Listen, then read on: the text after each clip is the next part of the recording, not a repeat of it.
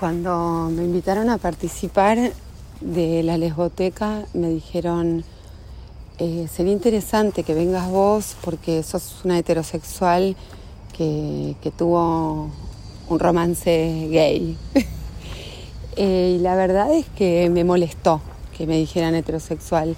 no sé, la etiqueta de cualquier orden para mí tiene un viso de imposición y de violencia que sentí en ese momento. Eh, después pensé en todas las, todos los esfuerzos teóricos por deconstruir esas etiquetas y por eh, cuestionarlas y cómo a veces el resultado de esos esfuerzos es una infinitización de las etiquetas, eh, o sea que en lugar de, de cuestionarlas y, poner en suspenso las identificaciones, lo que se termina haciendo es lo que criticaba Gregorio de Ockham, que es como multiplicar innecesariamente los, elementos, la navaja de Ockham. Em, pero bueno, sin querer decir si soy heterosexual, si soy bisexual, si soy hipersexual, si soy eh, homosexual intermitente, eh, lo que sea que sea, eh, sí me enamoré de una mujer una vez. Eh, la conocí en una fiesta, éramos muy jóvenes, fue hace como más de 20 años. Y, y bueno, la vi y me gustó mucho, tenía puesta una camisa leñadora, estaba en un ascensor, eh, tenía un perfume así como, no sé, muy indescifrable, como de piedra salvaje, no sé.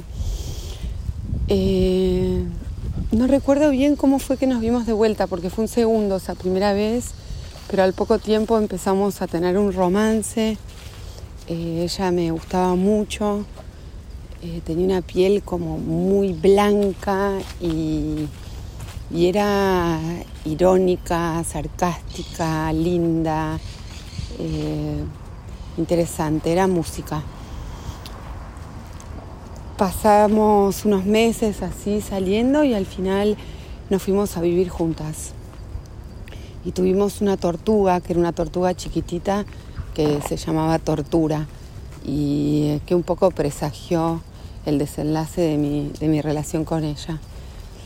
Fueron unos meses de, de convivencia a donde hacíamos muchas cosas juntas, filmábamos, ella tocaba la guitarra, yo iba a verla tocar al Salón Pueyrredón eh, y los días transcurrían eh, en un aislamiento amoroso y en un mutuo encantamiento, como cuando los amantes hacen un mundo que los recorta del mundo.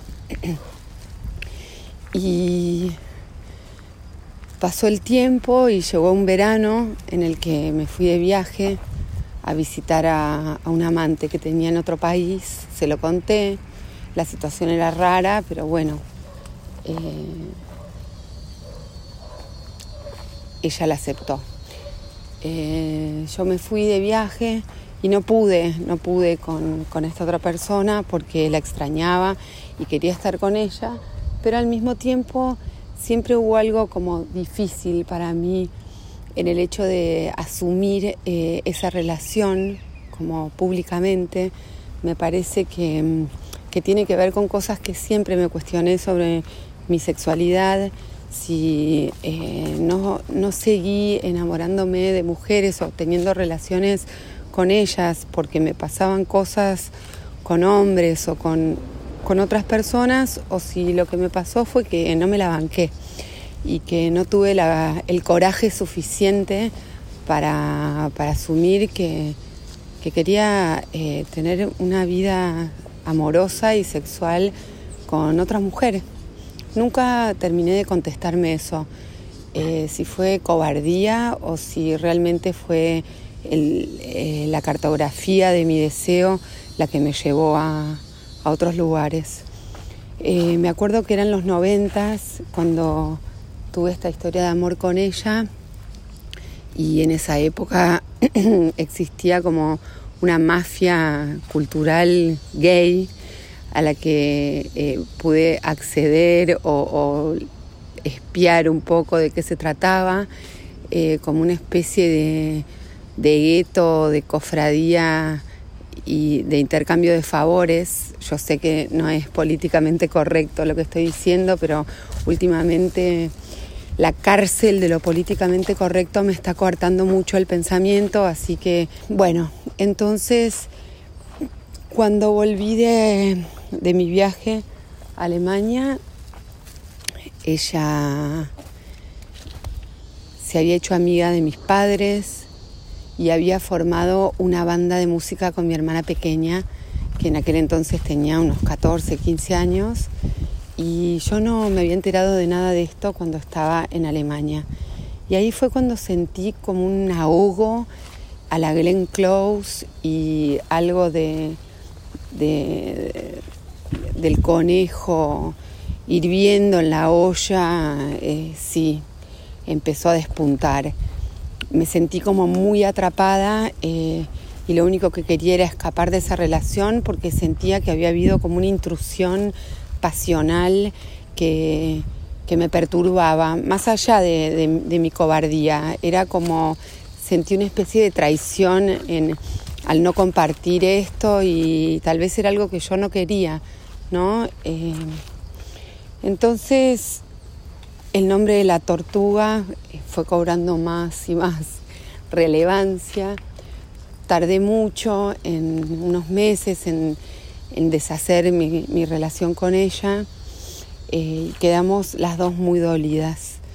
Eh, pero bueno, esto fue hace 20 años eh, ahora ella vive con su pareja a cinco cuadras de mi casa y han sido muchas las cosas que nos han unido, buenas y malas.